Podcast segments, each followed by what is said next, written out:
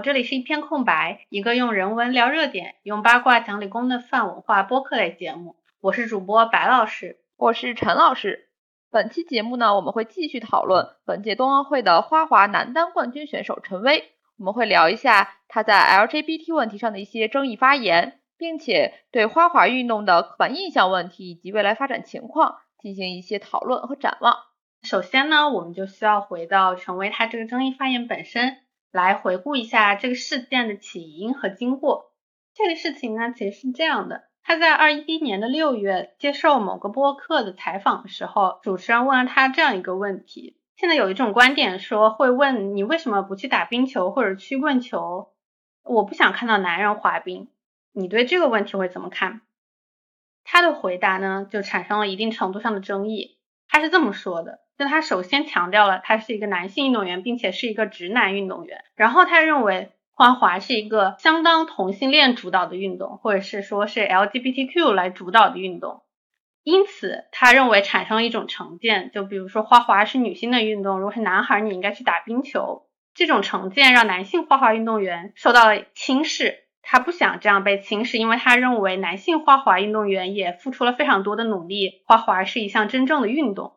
然后针对这种成见呢，他就说他和他的很多其他的朋友在想要一定程度上改变这种刻板印象，然后让花滑不再是完全以经典作品作为导向，而是更多的去滑一些，比如说嘻哈或者一些更舞蹈的东西。他说不一定还是要像原来那种传统芭蕾舞式的运动，他想要改变滑冰的方式。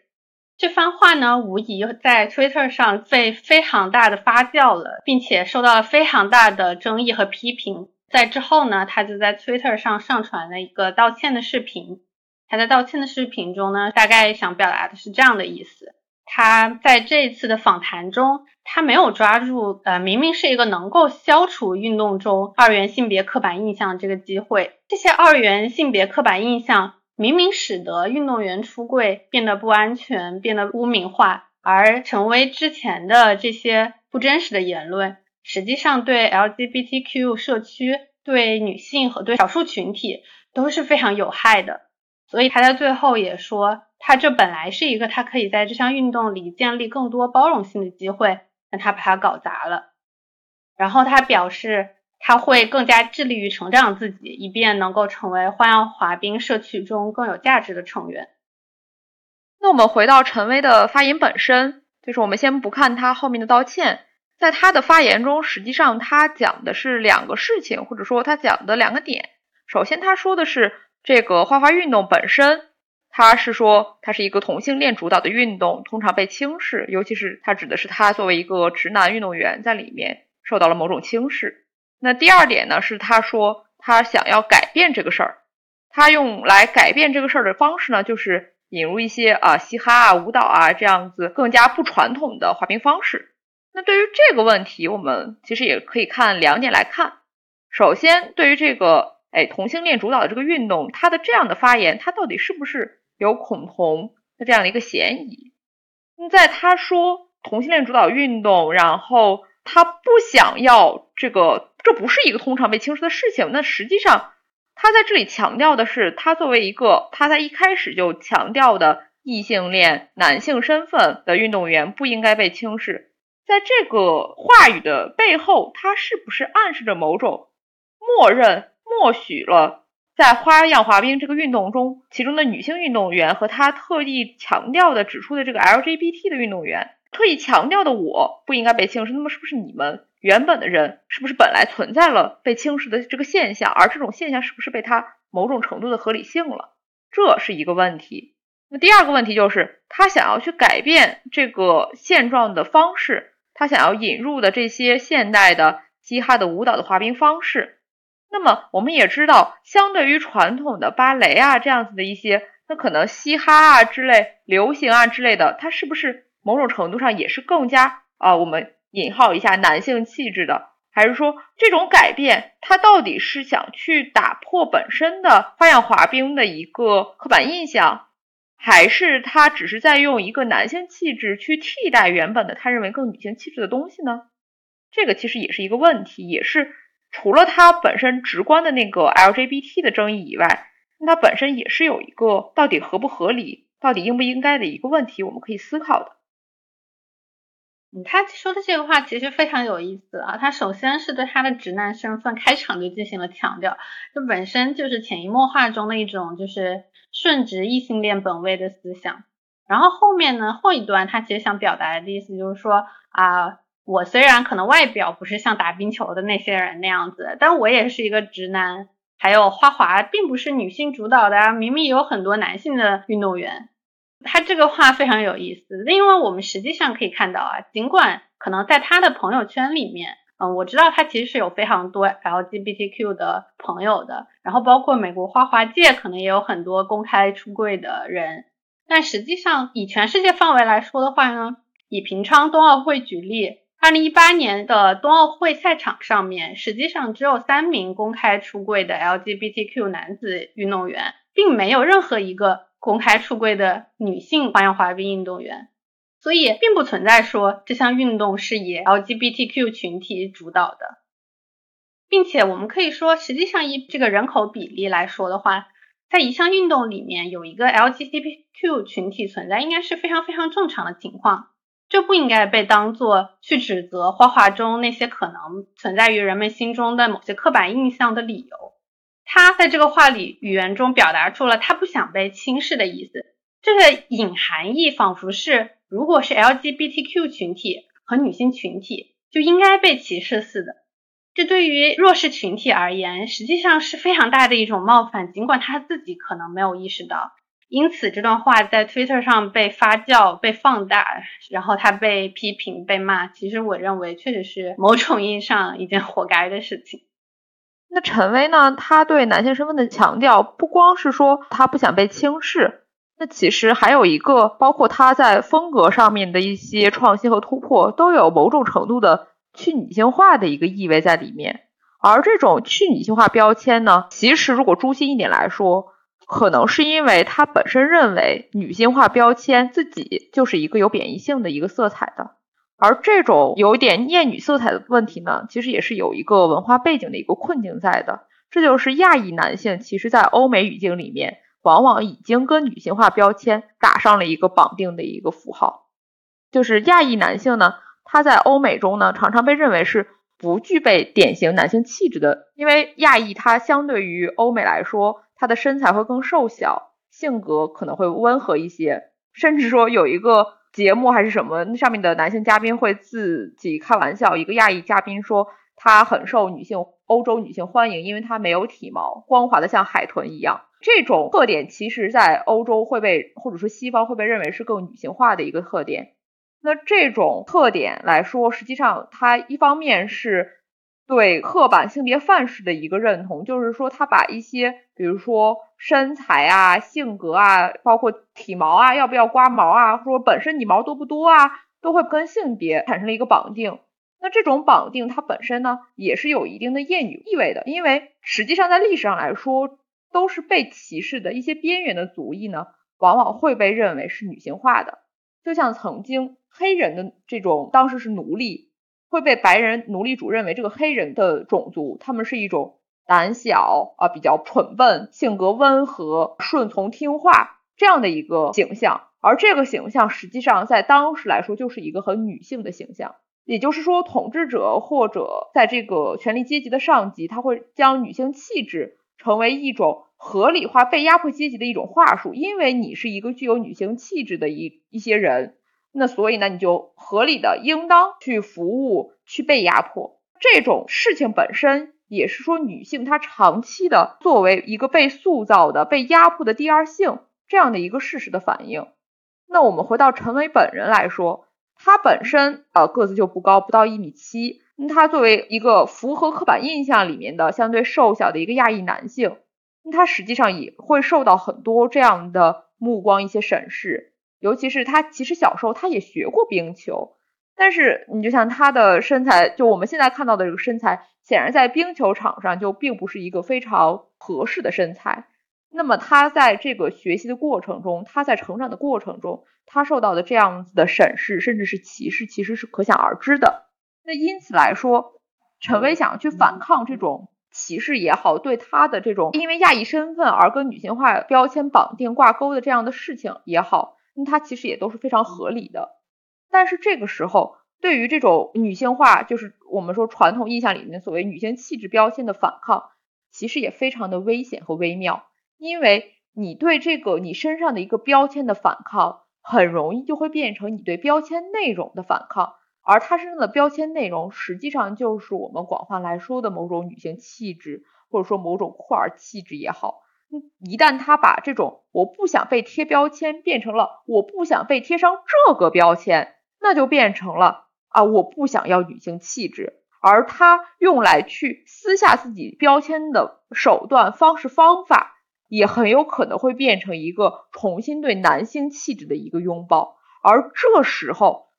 他的这个行为就不再是说我们去反对一个压迫的一个束缚人们的一个二元的性别刻板印象，而变成了对二元性别的一个重新强调。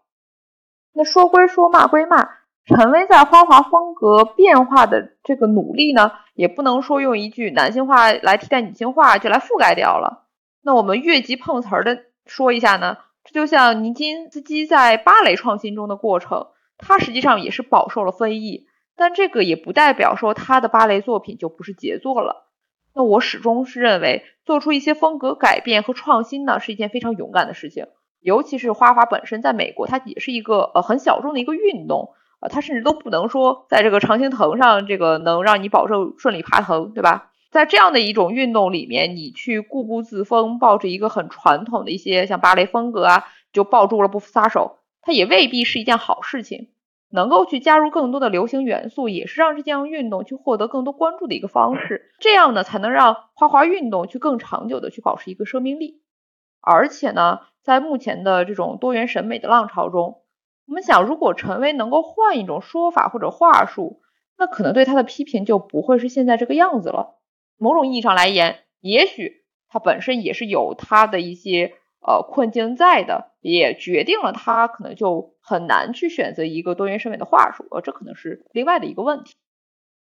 那事实上，从结果上来说呢，陈薇确实有比较明明显的风格变化和在这些风格上面的一些突破意图。像我们在上一期其实有提到，他在一八年之后，其实就在节目上有一些非常明显的转变。那我们在这里呢，以自由滑长节目为例。呃，实际上它在短节目的选取上面也非常有意思，但如果都讲的话就太长了。在这里呢，主要想列出一九二零年、二一年的三套自由滑长节目，来对它的这个节目风格的转变做一下系统性的介绍吧。一九年呢，就是我们在上一期其实有讨论过的北京冬奥的这套夺冠项目是火箭人，在二零年呢是菲利普格拉斯，二一年就是。原定的，他本来想要表现的是莫扎特。这两套节目呢都非常有意思。首先就是二零到二一赛季的菲利普格拉斯这套，在二一年的世锦赛上面，嗯，实际上菲利普格拉斯的这套长节目，应该来说是大家都比较公认的是在这个周期发挥最好、最完美的一套节目。嗯，这套节目从在技术上呢，它拥有五个四周。然后有一些非常高质量的连跳，然后在艺术上呢，也是达到一个非常圆融的状态，可以说是音乐流动的具象化体现。嗯，如果大家感兴趣的话，可以搜索一下，就是世锦赛的这套节目，我觉得非常非常值得一看，也可以打破一些成为并不会表现艺术的偏见。这个音乐选曲其实很有意思，就菲利普格拉斯，其实他还是在耶鲁上学的时候，在聆听音乐这门课上面听到的。然后之后他和席琳编舞商量，然后把它作为了配乐。音乐家罗帕廷曾经对这套节目写过评论文章，详细的阐述了这个节目在音乐上的编排意图。啊，这个文章的音译呢，我们也会把 link 放在文字页面，感兴趣的也可以去看一下。作者认为呢，这套节目。不仅能反映比赛本身啊，而且更加能够反映的是当今花样滑冰现状，也拥有一些更大的背景下的一套节目。这套节目呢，用现代的音乐和现代的编排，呈现了情绪上，嗯，从平和克制到最终爆发的过程。作者认为它诠释了现代人在高科技的虚拟世界中更为激烈甚至是绝望的情绪。这里可能就要插播一下，为什么说呃他这个现代的音乐选曲是比较有趣的。那菲利普·格拉斯呢是美国极简主义的三位创始人之一。嗯，什么是美式的极简主义音乐呢？嗯，它是利用重复性和使用最简单的表达手法相结合。用节奏和和声模式的重复来建立一个音乐整体的一种音乐表现形式。比如说，如果一个音乐里面有一个乐句是重复的，那听众可能会觉得，哎，我认识这段。两次或者是三次重复呢，会让这个乐句得到强调，让观众记住它。但如果你再更多，比如说四次或者五次重复呢，可能听众就会开始感觉到迷惑，会觉得，哎，这个作曲家是不是有点问题？但如果重复更多次，几十上百次这样的重复，你在文章中也给了一个很好的比喻，就是作曲家就像在我们眼前转动了万花筒的管子，用一组彩色的玻璃碎片，每次都会产生一种新的画面。在这种时候呢，呃，数量上的重复就不可避免的带来了质变，然后并创造了一种新的情感现实。那么这种音乐也仿佛。呃，让听众是一步一步登上一个新的台阶，登上一个新的平台，而这样的特点会使得极简主义的音乐更加适用于舞蹈的演绎。在音乐登上一个新的平台的时候，呃，舞蹈也可以引入新的动作，然后新的改变，然后可以看出来，陈威的这套节目就是用这样的思路来打造的。在一开始的跳跃部分呢，它是。基于钢琴版的 Second Metamorphosis，还有小提琴协奏曲的第一乐章，这部分是它的相当于是一个跳跃平台。然后之后呢，过渡到使用《楚门的世界》的原因去衔接它非常平缓平和的一段步步法的部分。然后在最终呢，回归了 Second Metamorphosis，在一个混音版本中来达到了情感的释放和情绪的最终的最高潮部分。结尾段。它的一个三连跳四 T 接欧拉接三 F 和一个他可能并没有那么擅长，但本次发挥非常好的三 A，再加上后面激烈的编排步法以及最后的旋转，也刚好匹配上了这套节目在音乐上最终音乐能量的爆发，和前面随着舒缓的《楚门的世界》的 BGM 起伏的那部分步伐形成了鲜明的对比。总的来说呢，这套节目确实是。技术上状态最好的陈威，同时也展现了非常好的艺术表达的一套作品，甚至我认为可以说是整个北京周期最好的一套节目呈现。嗯，我觉得他的这个意图更为典型的其实是二一二二赛季的，就是离现在最近的这套节目，就是莫扎特的这套节目。在上一期节目中呢，其实我们也有提到，莫扎特本来是一套为奥运准备的项目。但是非常遗憾，可能就是他当时的状态以及在奥运赛场上去调动要表现莫扎特这套节目的情绪，可能还是相对来说比较困难。在奥运上，他想呈现更有把握的表演，因此没有选择莫扎特在奥运上展现。对我来说，也是我想对其他的一些观众朋友来说的话，哎，没有在奥运会展现这套节目，应该是一个非常大的遗憾，因为。本身莫扎特也是一个更反映他内心的节目。本人其实早早在一七年的时候就说过，《莫扎特传》是他最喜欢的电影之一。在去年的采访中，他也有提到，其实莫扎特是一套专门为奥运所准备的节目。从音乐选择上来说呢，这套节目其实也是一个三段式，呃，分别是一开始非常平和的 A 大调钢琴协奏曲，然后是安魂曲，最后是一个 remix 现代版的安魂曲。那陈威自己也说呢，这套节目这个音乐的每一节每一段都能让我挖掘出不同的滑冰风格，从芭蕾舞到现代舞，再到现代运动，就原文是 modern movement。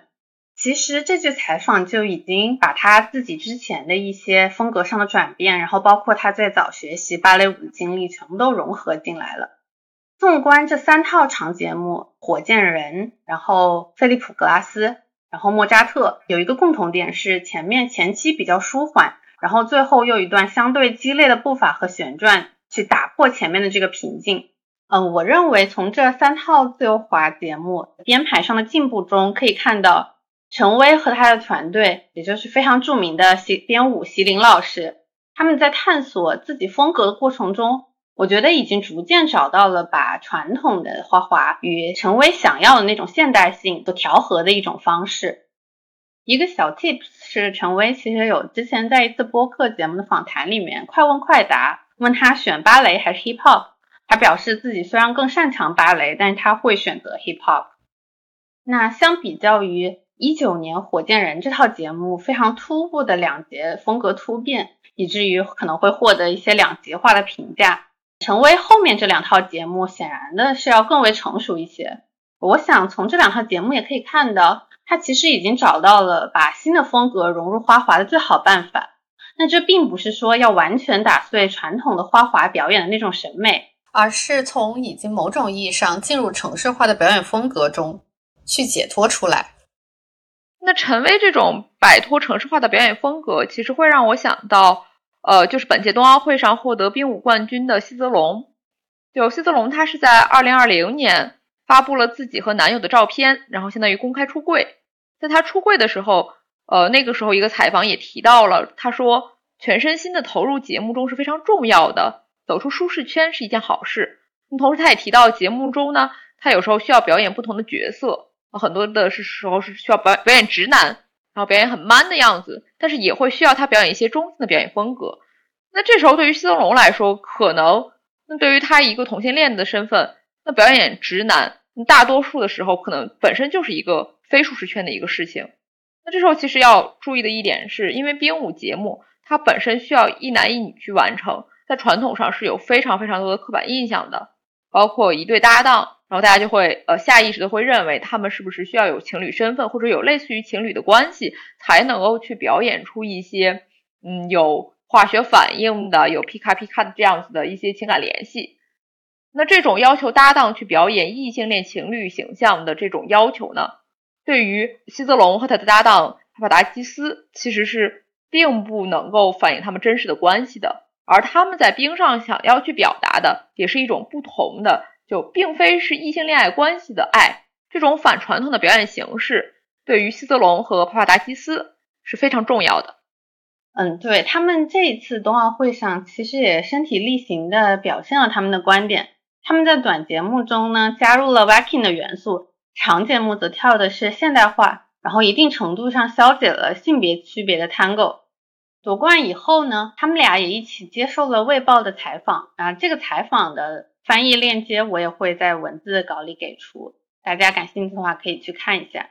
基斯其实有提到说，在新冠疫情流行的那几个月里，他开始意识到他在人生中与男性的关系呢，与我们被告知要在冰上所表现的和所被期望的其实是无关的，也和女性的那种脆弱形象和男性的保护形象其实是无关的。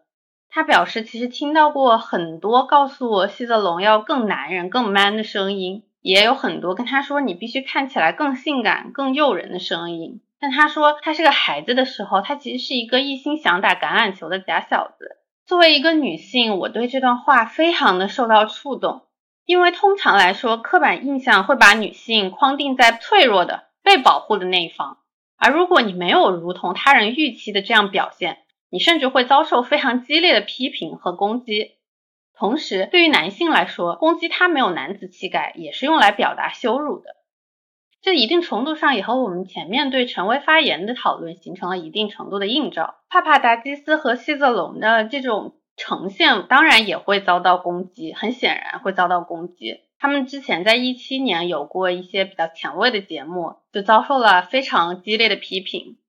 一位记者愤怒地坚称，这个舞蹈是男女之间的，有了他们，我们不再知道谁是男性，谁是女性了。但正如帕帕达基斯和希泽龙的教练和编舞所说的，冰舞难道不可以不浪漫吗？当我们看到一对组合跳舞的时候，我们不一定会看到的是一男一女，我们看到的其实是两个一起滑行的身体，然后是他所给予的那种能量。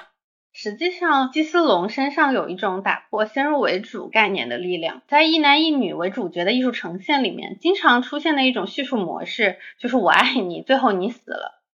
这种不仅仅局限在冰舞啊或者双人滑，推到更广阔世界中的刻板印象，通常呢都会以爱情为主题。并且都是以女性牺牲、以成全所谓的高贵爱情的这种陈词滥调。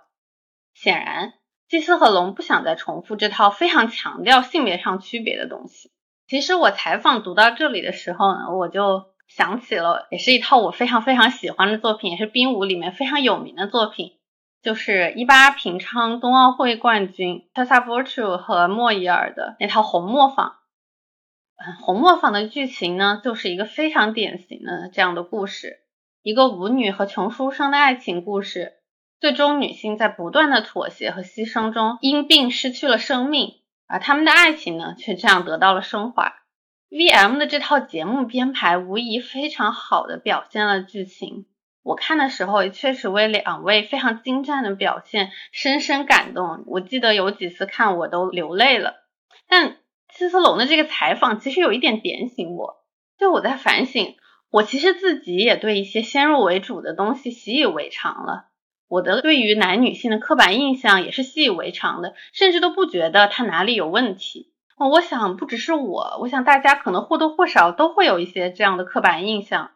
所以不能羞于进行表达，也不能反对不断的往花滑这项运动里去带来新的东西，去带来新的血液。那说回到基斯和龙，他们显然是不断的去给节目带来创新，并且有意的从节目本身去向更广大的观众群体传达一些自己的观点。那从希斯隆的同志身份和他个人经历看来呢，他绝对也是有很多这样的感触。就像他曾经说的，他说。我不是最有男子气概的男人，他也就是基斯呢，也不是最女性化的女性，所以我们不一定要成为这样的人。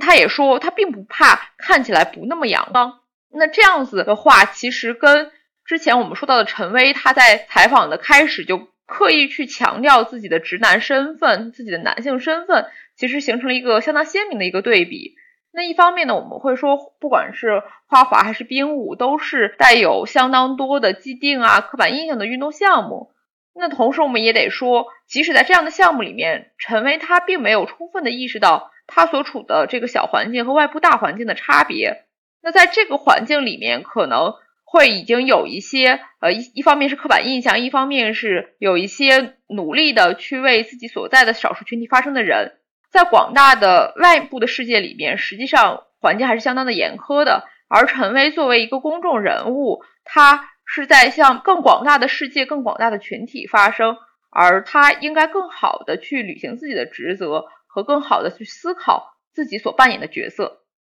嗯，对，实际上作为一个在文化语境上对 LGBTQ 并不敏感，甚至有可能是有点排斥，然后又经常因为身材体型。被审视、被嘲笑的亚裔，那他在这个语境里的第一反应不是像龙老师那样去呼吁多元，他的第一反应会是我也是一个被 judge 的受害者。因此，如果他的第一反应是这样的话，那么他在这个语境里踩雷是当下环境的一种必然。我想说他是恐同，显然是太夸张了。他确实有非常多的朋友是同性恋，比起恐同来说，我想他更多是无知。而他这种无知，又和他的环境、他所看到的世界，然后他所得到的反馈是息息相关的。嗯，确实，他在道歉的时候呢，他也做了自己的思考，并没有泛泛的使用类似“我有很多 LGBT 朋友啊”，尽管他确实有这样的话术，而是意识到这个话题不应该带入自己，自己其实是一个有一定话语权的公众人物，因此他应要向更广大的群体发声。所以，我个人觉得这个道歉其实还是蛮有诚意的，确实是做了自己的思考，是可以被接受的一个道歉。那谈到发声和话语表达，不得不说，文体娱乐作品其实就是一种被广泛传播的宣传材料和表达的话语。那从原来我们说芭蕾，它其实是文艺复兴时期宫廷贵族阶级的一种审美趣味，而到了这个 Viking 的话，它是呈现于七十年代。一种起源于美国西海岸黑人和拉丁美洲人聚集地的一种同性恋社区里的 gay bar 舞蹈，那它从精神上和身体上都是用来去反抗主流社会对同性恋的边缘化的这样的一种抗争，并且它也是一种排解压力，是一种酷儿话语权的表达。在花滑风格上呢，从传统的芭蕾、钢琴到后期的嘻哈摇滚啊、Viking 啊这样的转变，实际上也反映了不同时代。不同阶层、不同群体对话语权利的争夺和表达。嗯，那么这一期呢就到这里，差不多就要结束了。这期我们主要讲了陈薇的一些争议发言，以及从这里延伸开来的一些对于花滑，甚至更广大世界里一些刻板印象相关的讨论。那么下一期呢，我们会讲到陈薇身上的另一个争议，也是许多海外华裔人士都会惹上的问题，以及它同时也作为了华裔梦中情海这样的现象。我们下期再谈。那么这期就这样结束啦，大家再见。大家再见。